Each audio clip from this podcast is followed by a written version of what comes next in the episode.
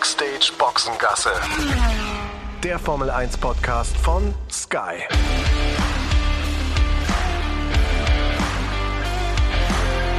Mit Sascha Roos, Peter Hardenacke und Sandra Baumgartner.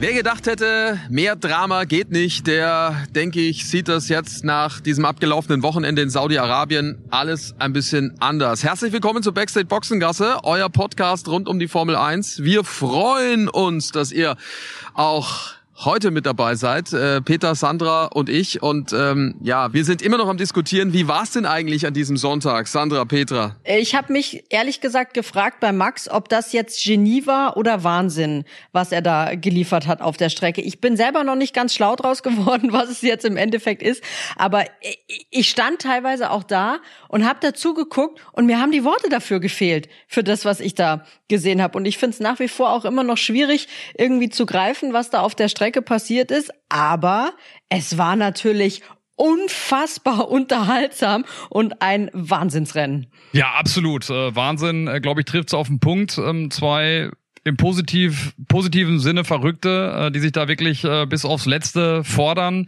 Ich glaube, da ist keiner besser als der andere. Ähm, okay, vielleicht äh, hat der Max gebremst. Mittlerweile ist es ja auch äh, festgestellt worden, dass es so ist. Aber auch der Lewis hat äh, nicht die ganze Zeit sauber agiert. Die sind beide am Rande. Der, der Max macht es vielleicht ein bisschen äh, offensichtlicher als der Lewis. Aber wie gesagt, es ist ein Wahnsinns-WM-Fight und äh, ich genieße das äh, in jedem Moment und äh, freue mich auf das überragende Finale dann am am, äh, äh, am kommenden Wochenende in Abu Dhabi. Besser geht's doch gar nicht. Ja, jetzt gehen wir nämlich punktgleich in dieses letzte Wochenende und das ist natürlich das, was wir uns irgendwie alle erhofft haben. Äh, aber lass uns noch mal kurz auf das äh, sprechen, äh, zu sprechen kommen, was da jetzt äh, am Wochenende los war. Äh, Wahnsinn, Genie, wie auch immer. Ähm, was ich interessant finde, ist, dass äh, viele der Zuschauer ja völlig geteilter Meinung sind, was es dann auch noch mal zeigt, wie schwierig es ist, glaube ich, da auch ja eine klare Linie zu finden, wer jetzt wie recht hat. Also das war zumindest das, was ich mitbekommen habe am Feedback. Ähm, das ist schon irre, wie wie dort die Meinungen extrem auseinandergehen.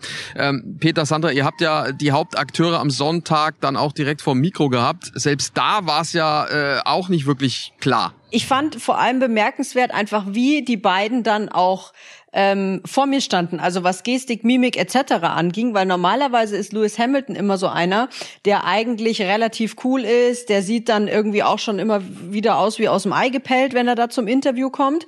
Und das war dieses Mal ganz anders. Der hat geschwitzt, da lief der Schweiß wie ein Wasserfall, der sah richtig fertig aus und ich glaube, dass er vor allem mental auch richtig fertig war. Und der Max kam eher ziemlich cool daher, muss ich sagen. Wobei ich jetzt nicht so ganz sicher bin, ich hatte hatte ihn ja auch gefragt, ähm, warum er dann äh, quasi die die Podiumszeremonie früher verlassen hat, so ne?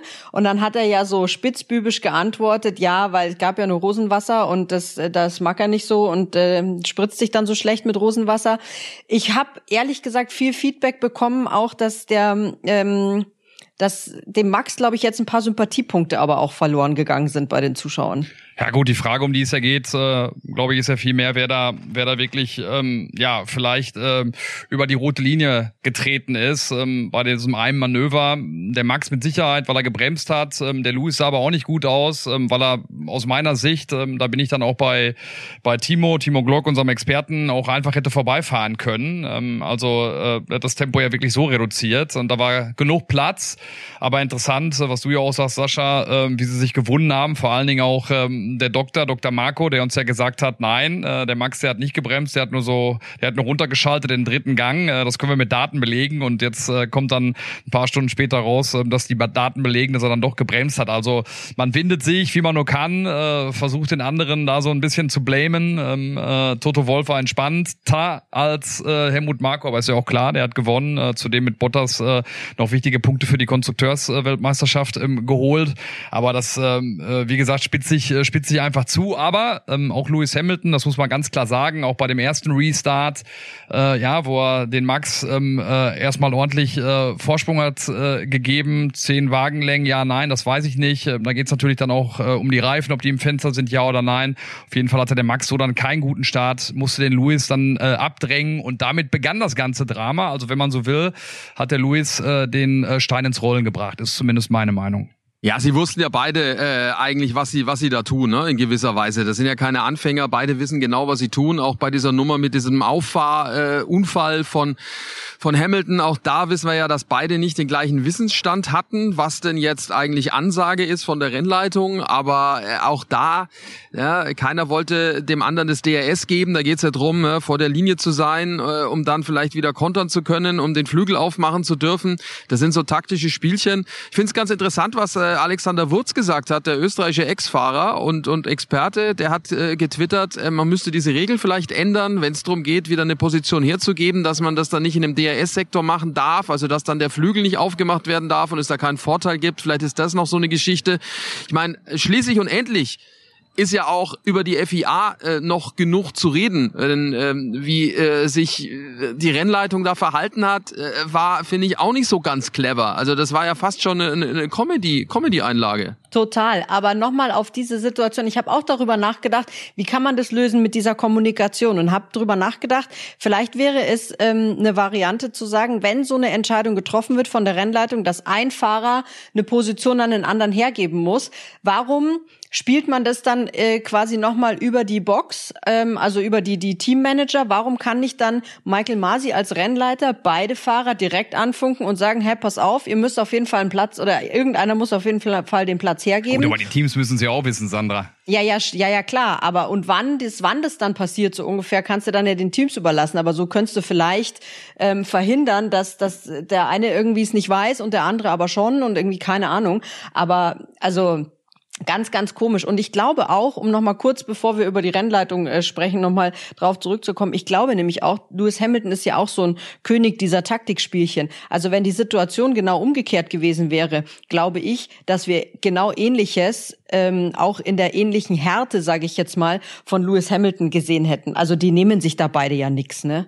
Nee, auf gar keinen Fall. Also der ist ja, der ist ja da genauso äh, mit allen äh, ja, Erfahrungswerten gesegnet, äh, wie, wie auch Verstappen, auch wenn der natürlich deutlich jünger ist. Also da treffen halt auch zwei aufeinander, die momentan zu den absoluten äh, Top-Größen dieses Sports gehören und mit allen Mitteln halt auch den maximalen Erfolg haben wollen.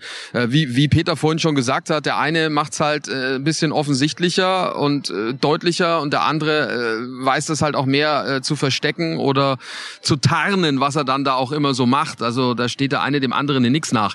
Aber jetzt lass uns noch mal kurz über die Rennleitung sprechen. Also das war ja schon, also wir hatten ja gesagt, was haben wir gemeint hier? Äh, Bazar, ähm, der Bazar in der Boxengasse, dann äh, was hat man noch? Äh, Viehhandel, Kuhhandel. Also es war schon seltsam, ne? Also äh, pass auf, ich biete dir das, du hast eine, eine, eine Minute Bedenkzeit. Also ich weiß auch nicht so ganz. Das hätte man durchaus anders machen können und, und, und vor allem auch anders lösen können, denn so steht die FIA, finde ich, nicht gut da. Total skurril, muss man wirklich sagen. Also ähm, ich glaube, sie wollen halt äh, tunlichst vermeiden, irgendwie in diesen WM-Kampf zu pushen und da irgendwas äh, in Richtung eines Teams dann zu entscheiden, aber sah natürlich extrem unglücklich aus. Schon bei dieser ersten ähm, Situation, äh, wo es da hin und her ging zwischen dem Teammanager von Red Bull und, äh, und ähm, der Rennleitung, äh, wer jetzt äh, welchen Platz an wen verliert. Ähm, äh, Hamilton auf eins, äh, dahinter Verstappen, ach nee, Ocon äh, noch davor, also erst äh, Ocon äh, dann, äh, dann Hamilton, dann Verstappen. Also das war ja ein, ein, ein Riesenwirrwarr und sie sahen nicht gut aus dabei. Glaube ich auch eine ganz äh, schwierige Situation, die sie da äh, vor sich hatten äh, auf dieser unglaublichen Strecke.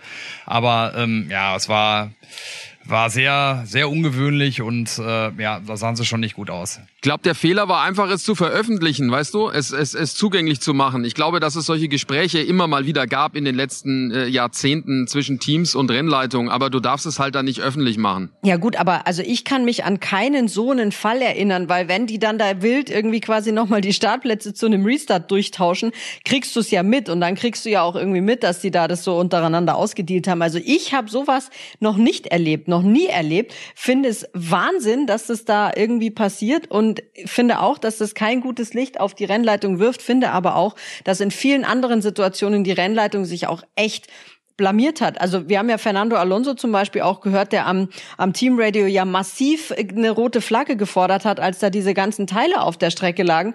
Und da wird gar nicht irgendwie groß drüber nachgedacht vielleicht oder reagiert. Oder ich kann oftmals einfach nicht nachvollziehen, warum sie das da nicht machen, wenn sie doch so viel Wert auf die Sicherheit legen und sie merken, die Fahrer beschweren sich darüber, weil das echt gefährlich ist, warum sie dann da irgendwie nicht handeln. Ich kann das manchmal nicht nachvollziehen und ich kann auch, vielleicht greife ich da jetzt schon ein bisschen vor, eigentlich diese Strafe, die der Max dann bekommen hat, danach diese 10-Sekunden-Strafe irgendwie nicht verstehen. Ja gut, die Strafe ist ein Witz. Ja, die tut am Ende natürlich keinem weh. Ja, aber genau deswegen. Was ist es denn dann für eine Strafe? Ja, am, am Ende ist es eine Strafe, wie wenn du jemanden im Sommer verdonnerst, Schnee zu schippen. Aktionismus. Genau. Ja, also weil die Strafe, äh, für die, die es nicht mitbekommen haben, also die Strafe hat keinerlei Relevanz auf den Ausgang des Rennens äh, gehabt, ja, und dementsprechend hätte man sie sich auch komplett sparen können. Aber gut, dafür, dass sie eine Straße, Strafe ausgesprochen haben, einfach sowas, wie, wie Peter sagt, purer purer Aktionismus. Gut, jetzt geht's also äh, punktgleich dahin und äh, die Frage ist natürlich schon, äh, wie glaubt ihr, werden die beiden da auftreten? Denn äh, jetzt mal rein vom von den Regeln her, derjenige, der vor dem anderen im Ziel ankommt, ist Weltmeister oder ja, wenn beide crashen, oder, dann ist es Max Verstappen. Oder das. Ja, dann ist es Max Verstappen, weil er mehr Siege hat. Die müssen jetzt nicht beide miteinander crashen. Kann ja sein, dass ein anderer den anderen rauscrasht, ohne da jetzt was äh, schon hervorzubeschwören. Aber das sind die Szenarien. Also das ist schon auch Wahnsinn. Glaubt ihr, dass es da zu so einem Abschuss kommen kann? Ja. Bowling Bottas, sage ich nur. Ja, auf jeden Fall. Ich glaube schon, dass es auf jeden Fall dazu kommen kann, auch zwischen Max Verstappen und Lewis Hamilton, weil ich finde, eins ist irgendwie auch dann doch klar nach dem Wochenende. Also der Max, der gibt keinen Zentimeter her. Ähm, das ist so bei Lewis äh, bei dem zweiten Restart. Ähm, ich weiß nicht, da hat er wahrscheinlich auch ähm, nicht mit gerechnet, dass der Max dann innen vorbeizieht. Als er die, die, die Bahn so aufgemacht hat, hat er wahrscheinlich keine Chance gehabt, da auch nochmal zuzumachen. Da war es schon zu spät. Aber wie gesagt, Max gibt, äh, gibt keinen Zentimeter her. Wenn es dazu käme, dass äh, der Max vor dem Lewis ist ähm, und der Lewis zum Überholmanöver ansetzt, äh, äh, fünf Runden vor Schluss oder wann auch immer, ich glaube, dass der Max es drauf anlegen würde, weil ob äh, dann am Ende, keine Ahnung, in Richtung Schumacher und Villeneuve gedacht, ähm, er am Ende vielleicht letzter wird, ähm, weil man ihm alle Punkte abzielt, äh, zählt, ähm, oder er dann am Ende vielleicht doch Weltmeister wird. Ich glaube, dass darauf lässt das ankommen. Ja, Lewis muss natürlich vorsichtiger sein, eben aufgrund der Ausgangslage, weil wenn sie beide eben ausfallen, hat trotzdem Max den Titel. Also der muss, glaube ich, der kann nicht ganz so die Brechstange auspacken, wie es der Max machen kann und der Max wahrscheinlich auch machen wird, weil es ja eher seinem naturell entspricht. Ähm, ich frage mich halt aber tatsächlich, was eben auch mit den, ich sag mal, ähm, Unterstützungsfahrern äh, passiert.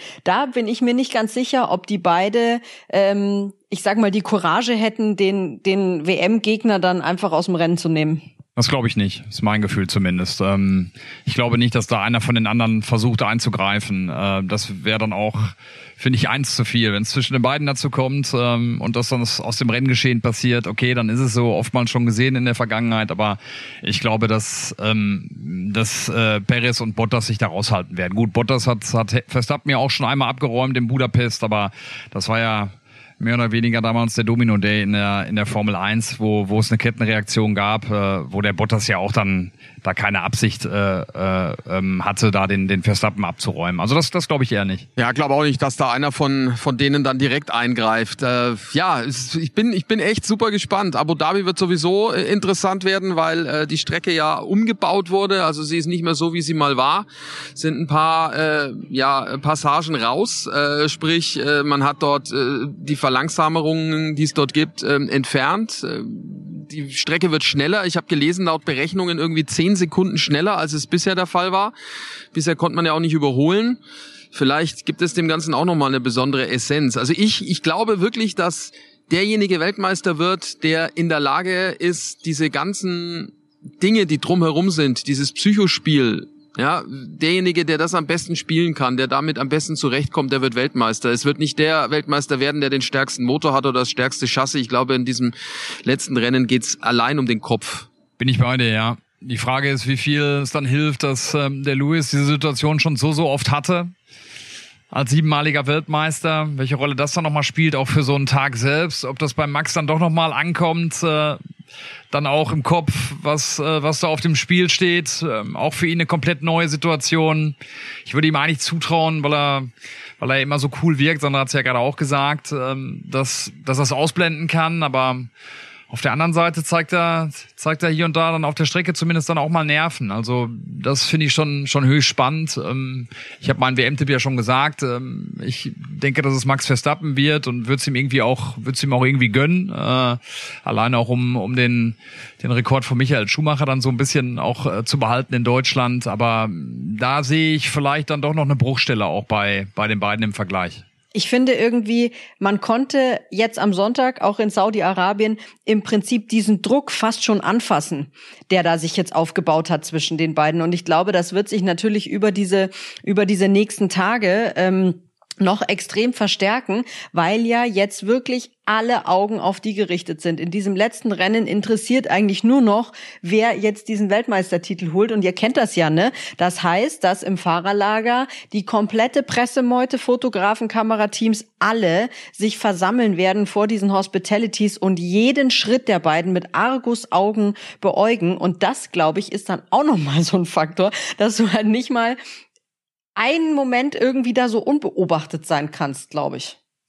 Das kommt ja alles so damit dazu. Ich finde das immer so, ja, Wahnsinn, dass, dass das sich so zuspitzt und ich finde, man kann es fast greifen. Aber ich glaube, dass da beide beide mental gut aufgestellt sind, um zumindest dann sowas wegzuhalten. Ne? Die, die Frage ist, welchen Druck man sich selbst macht und äh, ja, wo, wo die Angst dann liegt. Ähm, vielleicht auch beim Max, dass das dann doch jetzt mal hochkommt, dass heute der ganz große Tag sein könnte, was alles verändern kann, dass du da dann vielleicht ein bisschen dann abschweifst von, von, ähm, von dem, worauf es dann äh, wirklich ankommt, dass diese Gedanken dann doch mal im Kopf da sind. Aber schwer zu sagen. Ich war noch nie in so einer Situation. Irgendwie wirken, wirken beide unfassbar, äh, unfassbar abgebrüht, aber mal gucken. Am am, Sonntag nach dem Rennen in Abu Dhabi werden wir es wissen. Hier ist übrigens gerade die Sonne untergegangen in, äh, in Jeddah. Ähm, herrlicher Blick. Äh, wir sind ja noch hier, äh, zumindest Sascha und ich. Sandra ist ja kurz einmal nach Hause geflogen, kommt dann wieder zurück nach Abu Dhabi, aber ähm, das war jetzt hier gerade ein schöner Moment. Also eine blutrote Sonne, die sich äh, versenkt im, im Roten Meer.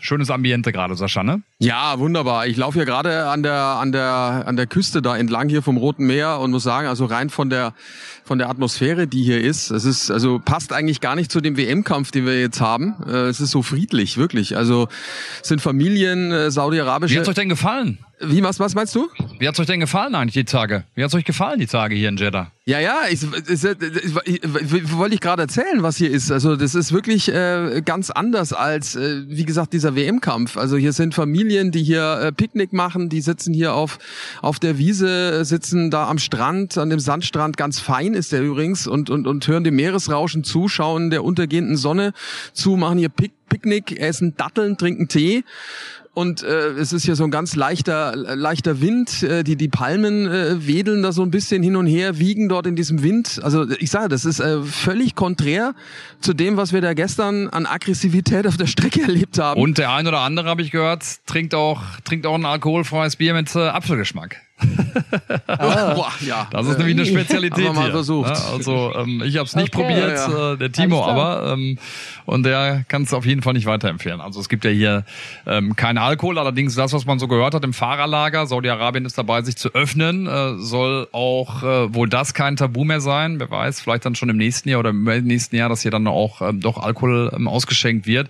Übrigens, das war dann auch äh, ein Moment, ähm, Sandra, du hast es ja auch gesehen am Grid, als äh, der Kronprinz äh, Mohammed äh, bin Salam äh, dann kam. Ähm, ich dachte nur kurz daran an, an die Aktion damals mit Martin Brundle vor ein paar Wochen, wo es ja dann eigentlich hieß, äh, es ist kein Bodyguard mehr erlaubt. Ich glaube, der hatte mal so gut 30, 40 um sich rum. Ne? Also so eine große Entourage äh, habe ich noch nie gesehen, um diesen ähm, ja, streitbaren äh, Mann äh, auf jeden Fall. Es gibt ja so viele Geschichten rund um ihn. Ich habe so viele Podcasts auch im, im Vorfeld gehört. Es ist so schwierig, sich wirklich ein Bild zu machen von der Situation hier in Saudi-Arabien. Äh, man hört sich alles an und, und wird dann irgendwie doch nicht äh, schlauer. Ist ähnlich wie bei der Corona-Diskussion. Aber wie gesagt, ähm, Sander, das war auf jeden Fall ein Moment, der, der im Kopf bleibt. Ne? Ja, total Wahnsinn. Ich stand ja quasi ganz vorne am Grid äh, vor der ähm, Pole Position, beziehungsweise zwischen Pole Position und Bernd Mailänders Safety Car. Und eigentlich war der Bereich, wo ich stand,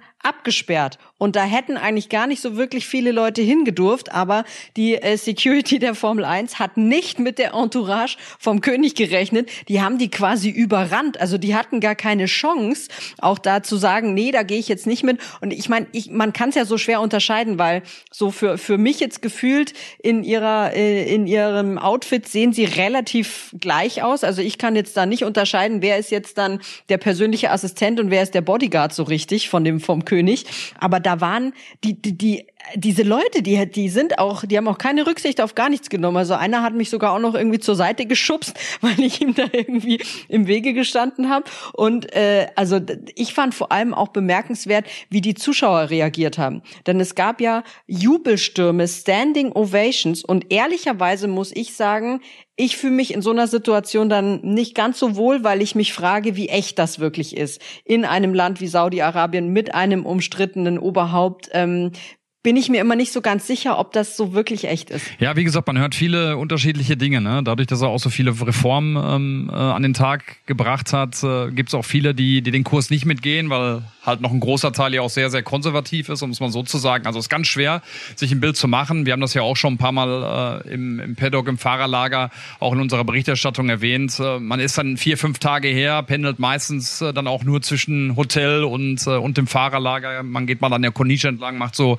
äh, Beobachtungen wie Sascha jetzt gerade, aber mit den Leuten so richtig in Kontakt kommst du ja nicht oder dass sie sich öffnen. Ich meine, du hast mit der Rema gesprochen, mit der Rennfahrerin hier. Auch da weiß ich jetzt nicht genau, was sie dann wirklich frei sagen kann oder oder nicht. Aber mein Gott, äh, auch bei uns äh, ist es ja an der einen oder anderen Stelle auch manchmal schwierig, äh, dann wirklich seine Meinung zu sagen, weil weil man doch aufpassen muss, äh, äh, ne, wenn ich an die sozialen Netzwerke denke, dass man dann auch nicht sofort äh, einen Sturm der Entrüstung long kriegt, egal was man sagt. Klar, schwer zu ver vergleichen, aber ähm, äh, es ist schwierig, sich einfach ein Bild zu machen von dem, was, äh, was hier wirklich passiert in Saudi-Arabien. Definitiv. Ich hoffe einfach nur ähm, von dem, weil ich habe mich auch im Vorfeld ähm, viel eingelesen, auch welche Reformen da angestoßen wurden und worum es da bei bestimmten Sachen geht. Und ich hoffe einfach, dass es jetzt auch für die für die Leute dort vor Ort, die davon betroffen sind, in die richtige Richtung geht. Dass es natürlich noch ein sehr sehr langer Weg ist, ist klar, weil wie du ja schon sagst, es sind halt auch noch sehr viele Traditionalisten ähm, damit dabei. Sei ihnen ja auch jeder, also ich sage ja immer jeder wie er möchte, ne? Aber ähm, ich hoffe einfach für die, die es betrifft, dass es doch mit größeren Schritten vorangeht, als es bisher war. Ja, wir haben auch viel gelesen, Sascha. Ne? Ich meine auch, äh, was das Thema Todesstrafe oder sowas anbetrifft, ähm, glaube ich, gab es ja auch zumindest ähm, in den letzten Jahren noch. Also wie gesagt, es ist ein, ein sehr komplexes Bild, ganz schwierig, ähm, da dann wirklich ähm, abschließend eine Meinung sich zuzubilden. Ähm, Gibt es viele Ansätze. Was ich nochmal rauskehren will, ist auch der, der Sebastian, Sebastian Vettel, der hier ein Kart-Event äh, mehr oder weniger initiiert hat äh, mit äh, jungen saudischen, äh, saudi-arabischen Mädels. Ähm, das Ganze dann am, am Donnerstag, äh, da haben wir auch drüber berichtet. Das finde ich dann schon wirklich, äh, wirklich sehr stark, äh, dass er das macht und die Zeit dann auch so nutzt. Ne? Ja, auf jeden Fall. Also das war äh, schon auch sehr bemerkenswert, äh, vor allem wie er sich dann darüber auch geäußert hat äh, und wie er da auch ein Zeichen gesetzt hat. Er hatte ja auch ein T-Shirt am Grid. Ich weiß nicht, ob es äh, alle gesehen haben, äh, was da auch nochmal drauf hingewiesen hat. Hat er, glaube ich, nochmal alle Fahrerkollegen äh, unterschreiben lassen. Ähm, wird es dann auch nochmal für einen guten Zweck, äh, so wie ich das äh, mitbekommen habe, versteigern. Also das sind schon die richtigen Ansätze, denke ich. Und äh, man kann dann diese Bühne Formel 1 auch äh, nutzen, um so drauf aufmerksam zu machen und es auch nochmal zu sagen. Und am Ende die Menschen, die hier leben, ja, äh, das ist ja auch so eine, so eine Geschichte. Die Menschen, die hier leben, mit denen wir Kontakt haben, die können ja nichts dafür, was diesen Ruf oder was den Ruf dieses Landes anbelangt. Also die, die meisten davon, über, über 99 Prozent, die hier leben, können da nichts dafür, dass es diesen Ruf gibt. Und die, die wir getroffen haben, also denke ich, da spreche ich für euch mit, die waren alle super höflich, super nett, super aufgeschlossen, ähm, nicht eingeschüchtert, sondern total offen. Also das war schon, äh, finde ich, jetzt eine Zeit, die ich, was das anbelangt, äh, hat äh, oder anbelangt, äh, genossen habe. Definitiv eine Erfahrung, äh, wie man vorher auf jeden Fall noch nicht gemacht hat. Ne? Ich meine, wann und wie kommt man schon mal nach Saudi-Arabien jetzt durch die Formel 1? Also fand das auch interessant, zumindest dann auch da diese Spaziergänge zwischen Fahrerlager und und äh, dem Hotel. Ähm, das Szenario nochmal, was du gerade auch schon beschrieben hast. Äh, das war auf jeden Fall sehr, sehr friedlich und sehr freundlich. Ja, vor allem, du darfst nicht vergessen, bis vor ein paar Jahren konntest du hier nicht mal einreisen, ne? Mit einem Touristenvisum. Ging nicht. Also, weiß ich, ich glaube, bis vor ein, zwei Jahren war das nicht möglich. Also, das sind auch so Dinge, die sich jetzt verändern, auch eben aufgrund des Kronprinzes, der da versucht, auch, äh, denke ich, gewisse äh, Dinge zu verändern, was dann hier auch, so wie Sandra gesagt hat, ja dann auch Widerstand stößt. So, dann äh, lass uns eine kurze Pause machen und gleich äh, A nochmal über diese Strecke sprechen, die ja das deutsche Architektenbüro Thielke entworfen hat und äh, nochmal kurz nach vorne blicken auf diesen unfassbaren WM-Kampf. Ja, und wenn ihr auch mit dabei sein wollt und die Formel 1 gucken möchtet, dann ist das überhaupt kein Problem. Das geht nämlich ganz einfach via Stream mit dem Supersport Jahresticket von Sky Ticket. Noch dazu das gesamte Motorsportangebot. Checkt mal die Website skyticket.de slash F1 Podcast. F1 Podcast zusammengeschrieben. Der Link, der steht allerdings auch in den Show Notes. Da könnt ihr das ganz einfach anklicken. Und äh, dann habt ihr die Möglichkeit, auf zwei Geräten gleichzeitig ganz easy ohne Receiver zu streamen. Also maximal flexibel in jeder Hinsicht. Hinsicht. Schaut drauf auf die Website skyticket.de slash F1 Podcast. Dort bekommt ihr alles erklärt, äh, was es zu tun gilt, um mit dabei zu sein beim Supersport Jahresticket von Sky Ticket. So, das war also die äh, ja letzte neue Strecke, die wir in diesem Jahr äh, befahren haben und äh, besucht haben, nämlich äh, hier direkt an der Küste des Roten Meers. Äh, Deutsches Architektenbüro hat's gemacht, Hermann Thielke und sein Sohn Carsten, die ja äh, schon viele, viele Strecken entworfen haben. Gab da geteilte Meinung, sei zu gefährlich. So der richtige Fluss kam nicht auf, aber äh, trotzdem die Bilder, die wir gesehen haben, die waren schon spektakulär. Auf jeden Fall. Stadtkurse sind immer cool, finde ich. Und das ist ja nun mal ein Stadtkurs und dann gerade auch noch mal dieses Flair. Also ich finde, diese Strecke vereint sehr viel, äh, viele äh, Aspekte aus anderen Strecken, die wir da zusammen haben. Da kommt sehr, sehr viel zusammen.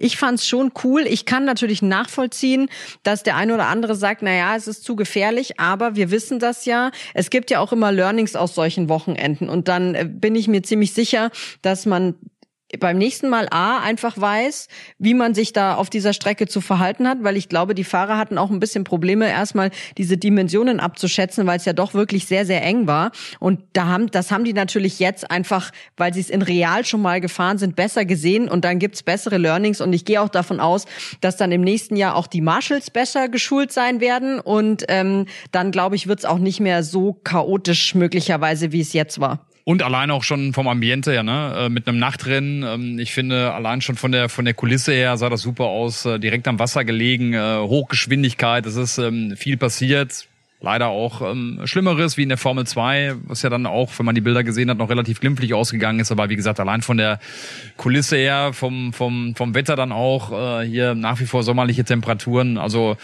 mir hat das, äh, mir hat das Spaß gemacht, aus, aus, auch aus rein sportlicher Sicht. Tja, und dann kommen wir gleich zur nächsten Strecke, die auch aus der Feder vom, vom Büro Tilke stammt, nämlich Abu Dhabi. Über die Umbaumaßnahmen haben wir schon gesprochen. Das werden wir uns dann noch genauer angucken, wenn es dann äh, wirklich ans Eingemachte geht, dann am kommenden Wochenende.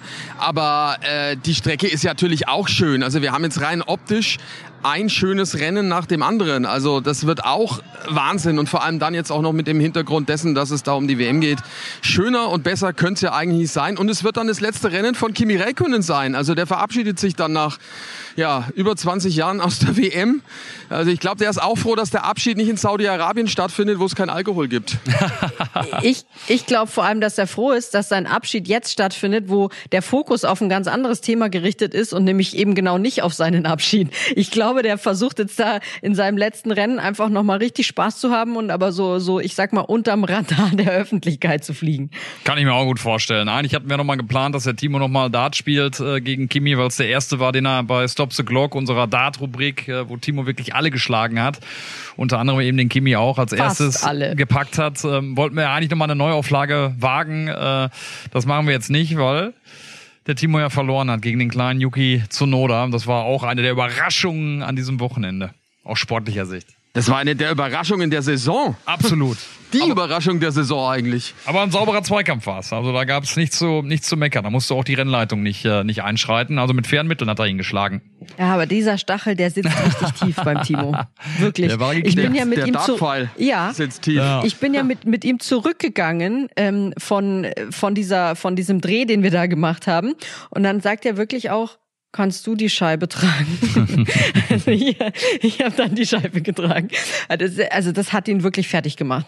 Der arme Timo. Und Ralf, und Ralf hatte ja auch sein Highlight, äh, Sascha, ne? Das war ähm, auch ein Spektakel, muss man sagen. Ähm, da in dem, in dem alten Williams von 79 die Strecke gefahren, aber ich glaube, ne, äh, unsere, unsere äh, scharfe Zunge der, der Formel 1 Berichterstattung, da hat er schon auch ein bisschen Respekt vorgehabt, ne? Ja, ich glaube auch. Da war er dann plötzlich still. Also vielleicht sollten wir ihn äh, öfter mal da so reinsetzen und fahren lassen. Hat ja auch angekündigt, dass es noch stattfinden wird im kommenden Jahr. Also hat er, glaube ich, auch äh, sofort äh, wieder Geschmack äh, äh, dran gefunden. Und äh, die Wahrscheinlichkeit ist sehr, sehr hoch, dass wir im nächsten Jahr ihn dann in einem äh, weiteren älteren Auto äh, sitzen sehen, vor allem in einem, das er selber mal gefahren ist. Ich glaube, mit dem Toyota will er das dann mal machen. Also das wird spannend und toll. Freuen wir uns drauf, genauso wie aufs äh, letzte Rennwochenende der Saison, dann äh, in Abu Dhabi. Und äh, ja, wir hoffen und wünschen euch eine tolle Woche und äh, die Spannung hochhalten, tun wir auch. Und dann gibt's wieder nach der WM-Entscheidung einen spannenden Podcast, Backstage Boxengasse, dann auch natürlich wieder am Dienstag ab 12 Uhr. Gerne weitersagen, gerne abonnieren. Und wir wünschen euch eine tolle Woche. Also viel Spaß. Bis dahin. Liebe Grüße Richtung Deutschland. Schön gucken, wenn wir in Abu Dhabi sind.